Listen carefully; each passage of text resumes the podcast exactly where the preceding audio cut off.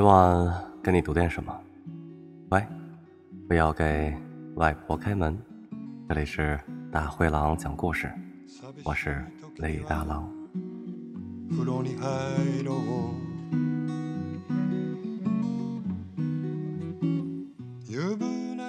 首先报告大家一个好消息，从今往后每周二、四日晚上，你都可以在公众微信“李大郎”上面收到我精心制作的菜谱分享，还有语音说明介绍。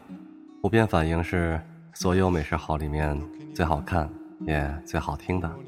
在公众微信里面搜索“李大郎”三个字就行，注意“郎”字不要写错哟。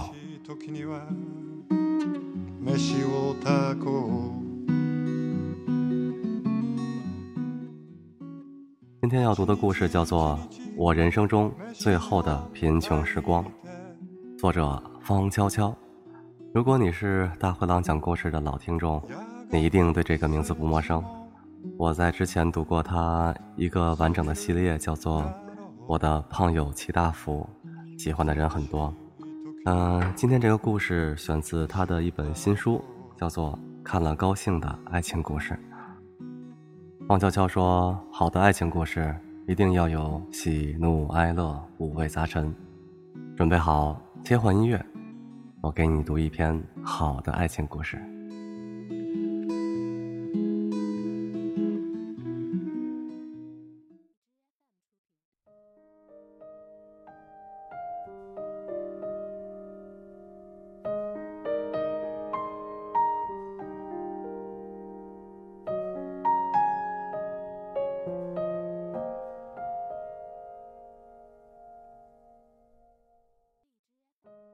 常言说道：“莫欺少年穷。”但是，当我自己人生第一次落到一贫如洗的境地时，已经二十七岁，实在算不上什么少年了。而且那时候，我有一个比我还穷的男朋友。在变得那么穷之前，我们都是普普通通的白领。他在一家建筑皮包公司工作，这是原话。我在机场做客桥。每天的工作就是在飞机停稳以后，把廊桥和机舱口连接起来。换句话说，我们都是这个城市里普普通通的年轻人，既不富有，但也说不上特别穷；既不快乐，但也没得上忧郁症；工作既不特别积极，但也绝对称不上敷衍。一句话，我们没有任何特别之处。但都在社会生活中诚实的扮演了自己的角色。如果没有男朋友，暂且把他叫 A 吧。很多想要在城里做点小工程的人，就会一时找不到单位挂靠。如果有一天我突然罢工，可能某些航班会延误旅客下机时间，因此引发一些小小的骚动。但很快，跟我们类似的人就会填补我们的位置。世界。绝不会因为我们的缺席有本质的不同。我们开始谈恋爱的时候，两个人都失去了工作。嗯，是我们失去了工作，而不是工作失去了我们。这样的表达，我想比较准确。一般来说，任何人处于我们当时的境地，理性的做法是找一个有工作的同伴，用他的收入支撑到找到下一份工作为止。但当时的情况是，不知道哪里出了偏差，不知道哪里出了偏差，我们被无形的命运之手牵引着走到了一起。如果要我为那一段共同生活的时间选择一个形容词，毫无疑问，最恰当的只有一个：穷。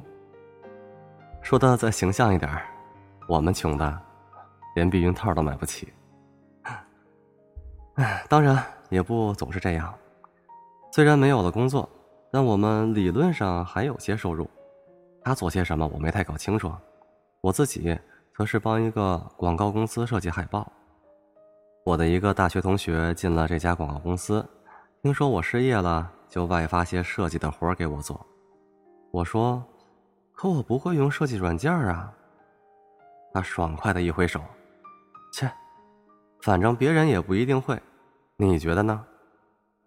我觉得呢，在那段时间里，我失去最多的恐怕就是这种觉得的能力，不仅感觉不到其他人生活的方式，甚至对生活在自己身边的人也逐渐失去了实感。工作不顺心的时候，老想谈恋爱，总觉得如果恋爱起来，其他的一切都会跟着变好。在这种心理的支配下，相过很多次亲，也谈过不少恋爱。这种行为，在我和 A 认识以后才算停止。A 是怎么落到跟我一样地步的呢？我没问过他，但是我们那时候都穷得叮当响，那是确切无疑的。世界上的贫穷有很多种，分配到我们头上的是一种茫然又无辜的贫穷。审视过往的人生，我们什么都没做错，我们按时接受了应该的教育，该考的证书一个没落下，甚至还有富裕。该工作的时候，我们就找到了工作。我们对待工作的态度和其他一般人没有不同，适度奉承领导，从不拒绝加班。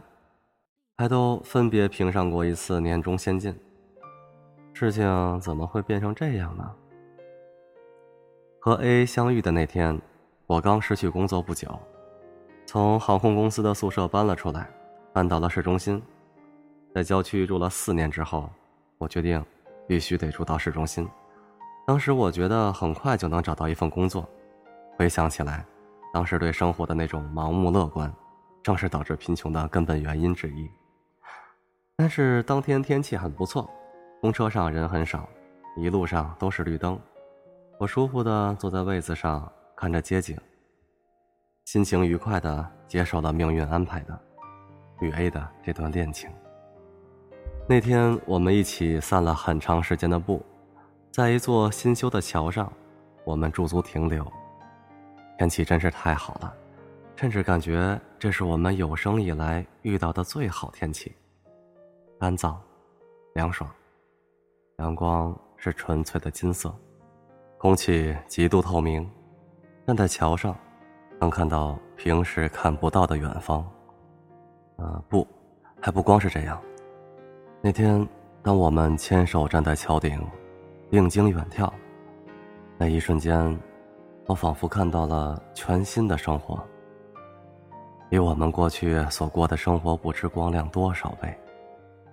这一切，我相信他也感觉到了，因为他握住我的手指，略略用力，转过头，用一种满怀憧憬，几乎是热泪盈眶的眼神，殷切地凝视着我。那种眼神，我还是平生仅见。那种眼神，我一生中只能看见两次，但当时的我，哪里能知道那么多呢？现在。在与他分别以后的现在，回想起来，当时看到的一切依然历历在目：笔直洁净的街道，道旁的高树在微风的吹拂下，绿叶飒飒作响；车道上的车不多也不少，匀速安静的驶过。自行车道上驶过戴着头盔的选手，行人道上走着的人们，莫不衣着光鲜，喜气洋洋。目光所及的一切，无不高远明亮。但转念一想，当时的我们，就好像在看着一幕定格的电影。因为意识到这一切必将消失，所以格外贪婪的注视着，恨不得将自身投入进去。但自己，终究不是那风景的一部分。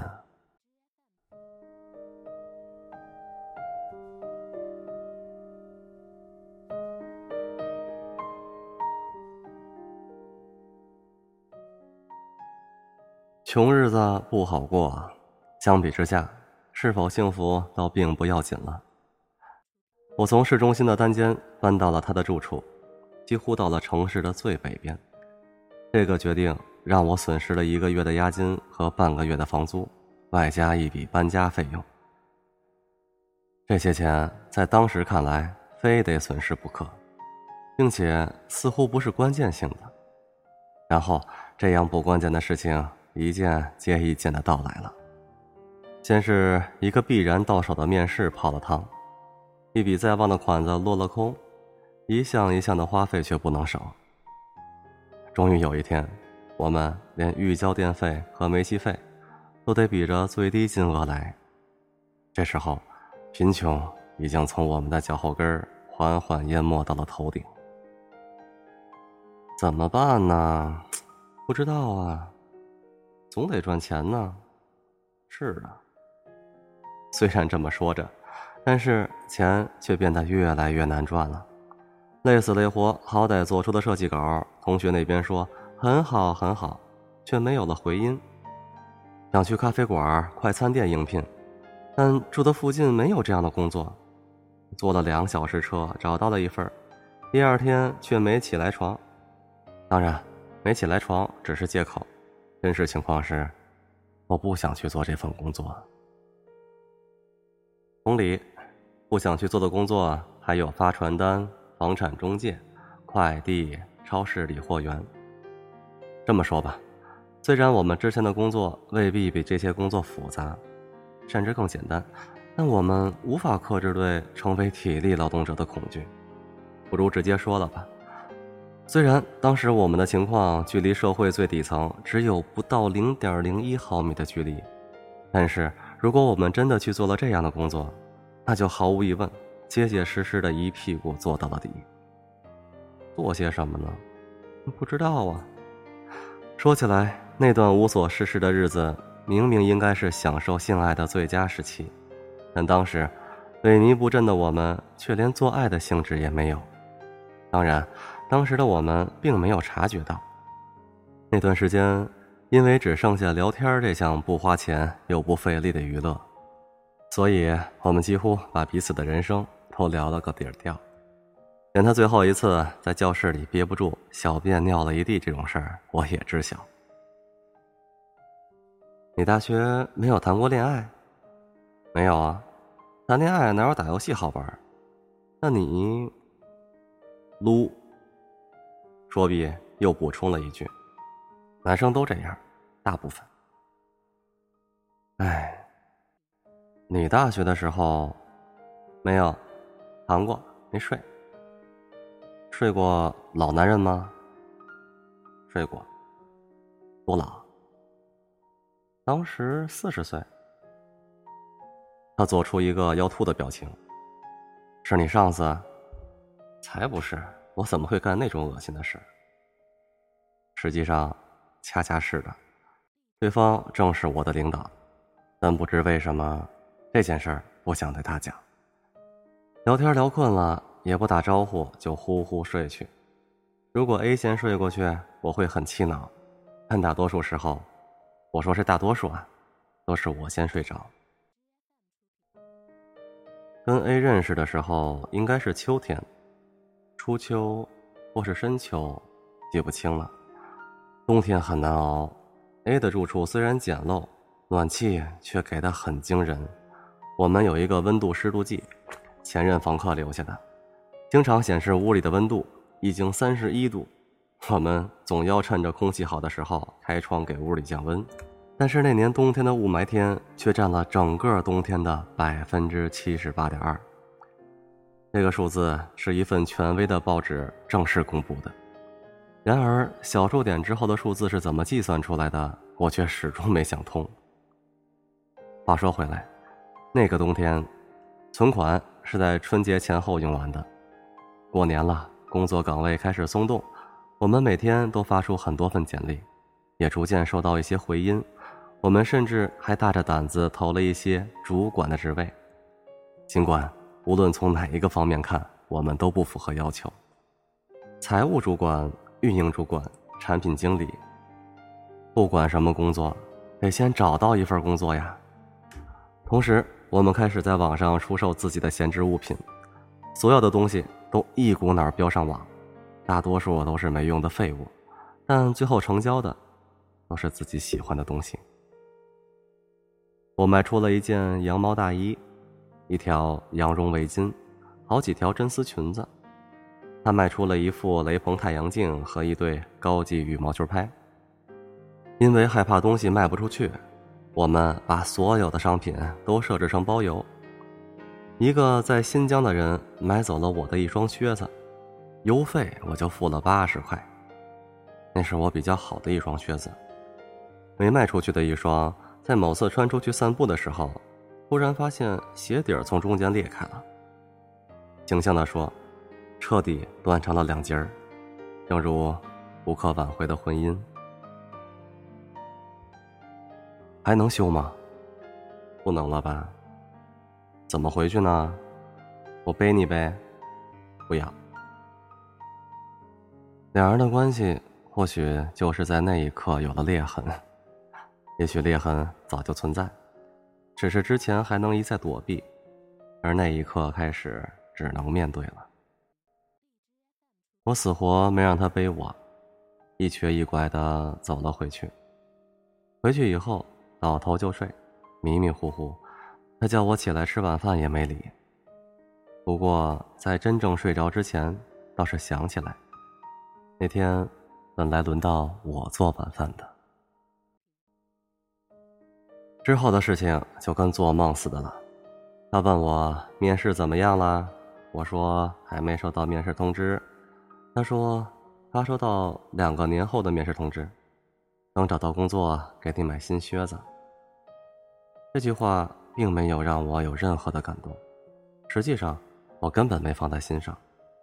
那段时间，我们给自己许下很多承诺：等拿到这笔钱就去滑雪；能把这个东西卖掉就去报个设计班；等找到工作就去吃顿好的。嗯哼，就好像这样的许愿能给生活带来好运。然而，许愿的事项一个也没有实现。这种对好运的期盼，只会让心情更加不安。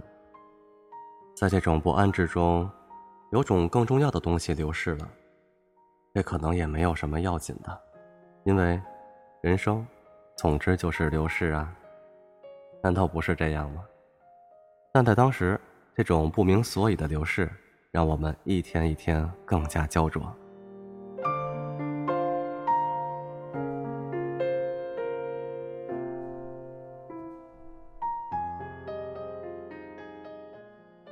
我发烧了，可能是因为穿着断裂的靴子在回家的路上踩了血水，也可能有别的原因。这一次，他没有劝我去看病。失业的一开始，我们还坚持自己找公司代交医保和社保，但是就在这个月，我们拿不出钱，保险费也断了。家里有现成的感冒药，但我拒绝吃。最后。我指责他把自己的耳机、手柄和望远镜标了太高的价钱，故意让人不买。而这几样东西都跟靴子不一样，是生活里根本不需要的。我醒来的时候，他对我说：“春天到了哟。”一开始我以为他是跟我开玩笑，或者在说什么反话，但是。忽然，我意识到他在说真的。春天到了，我小心翼翼的下了床，却发现这种小心没什么必要。尽管病来势凶猛，难受的令我辗转反侧，好的却也非常彻底。身体的各项机能“叮”的一声，一下回到原位。我站在半开的窗前，丝毫也感觉不到寒冷，外面阳光明媚。春天就是这样到来的，在我昏睡的时候，大风吹散了雾霾，然后又是一阵猛烈的升温。打开电脑，门户网站欣喜若狂地弹出关于春天提早到来的消息，这让我想起我们最后一笔挣钱就是续交了上网费。桃花提前开放，景点人山人海，自然达人们。纷纷在自己的主页铺上各种植物的照片。寒苦的冬天，一下被甩到了身后。在这种季节里，该如何继续生活呢？我打开邮箱，从一大堆广告邮件里查看有没有面试消息。但是忽然，我意识到这样做毫无意义。在我的一生中，可能只有那一秒钟是真正神志清醒的。我清楚的意识到，此刻，就在此刻，生活里已经有一种最珍贵的东西被我得到。此后的我，可以完全无欲无求，但那份清明，只是一瞬，没有任何好消息。我关掉了邮箱，这时候 A 对我说：“出去吃点好的呗。”“好啊，可是钱呢？”“我有钱。”A 说。我没问他钱从哪里来，也没问他吃什么，穿好衣服就跟他出了门。我们早就习惯不打车去任何地方了，不过，这个他要去的地方在哪儿，我却越来越摸不着头脑。走了大概半个小时，天黑了下来。他问：“你冷吗？”我摇摇头。方向错了。哦，突然这么说，然后指了指前面。前面是一座非常大的立交桥。方向。我们方向错了，他肯定的说，指着那座桥。现在要从桥上翻过去。我什么也没说，跟在他后面开始翻桥。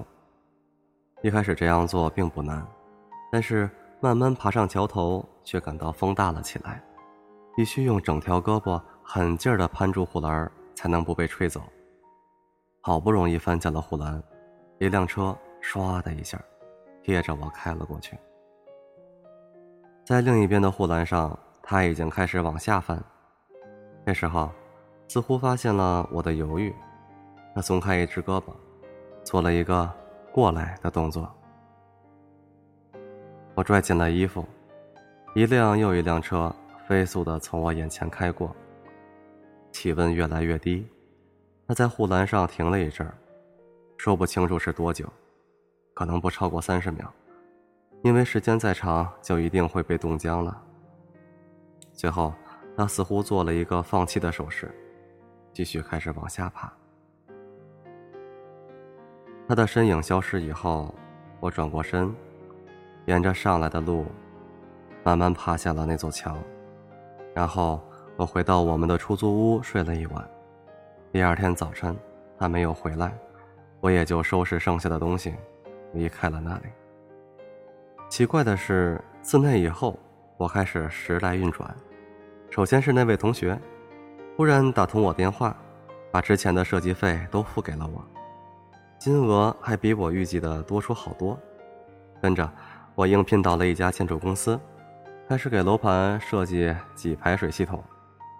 这份工作就算一开始有什么困难，很快我也能够胜任无虞。因为这正是我大学学习的专业。我步入了三十岁，获得了升职和事业上可靠的名声。一家别的公司来挖我，开出慷慨的薪酬，邀我去做主管。但是我并不想接受他们的邀请。我想和我的男朋友一起开一家建筑设计工作室。男朋友是个建筑师，我们的感情非常稳定，已经见过父母。马上就要结婚了。婚前的某天，男朋友约我去一家新开的餐厅吃饭，顺便看看他挑选的工作室。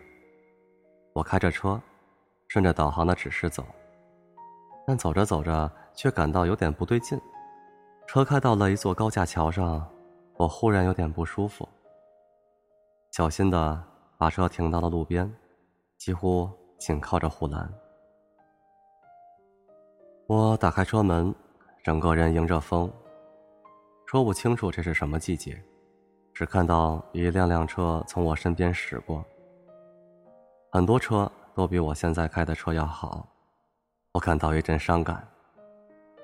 这阵伤感却不来自我身体内部，而是来自风中。这时，我记起了一种眼神。那一年春天，曾经隔着车流。热切的投注在我身上，仿佛在说：“跟我过来吧，只要过来，一切都会好，就会找到正确的方向。”我走到路的那一边，将身体尽可能的探出护栏，但是什么也看不到，也听不到。落在耳畔的，唯有呼呼的风声。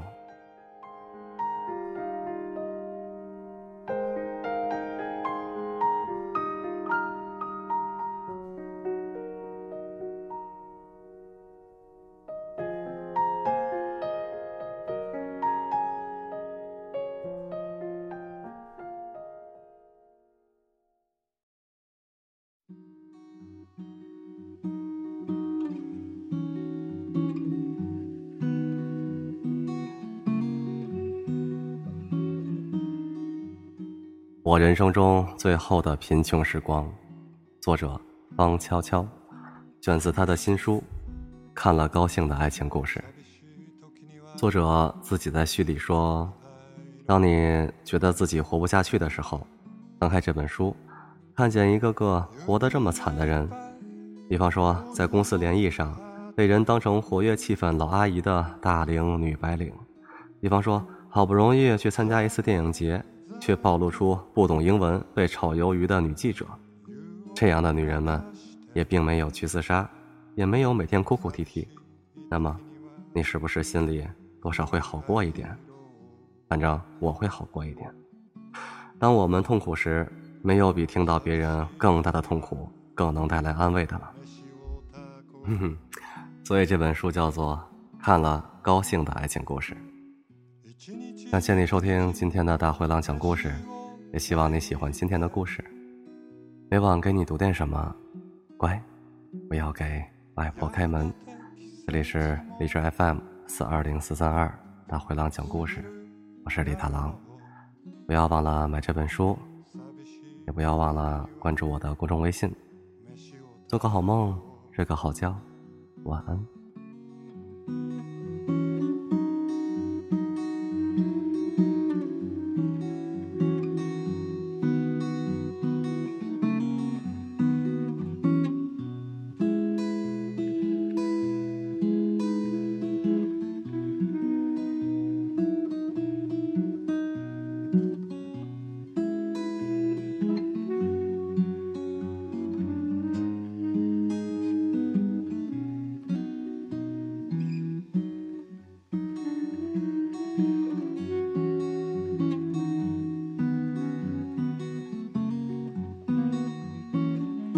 寂しい時には夜を待とう。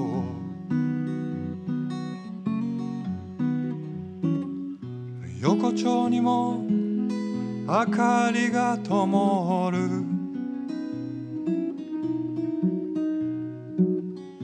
日が揺れれば思いも流れる。寂しい時には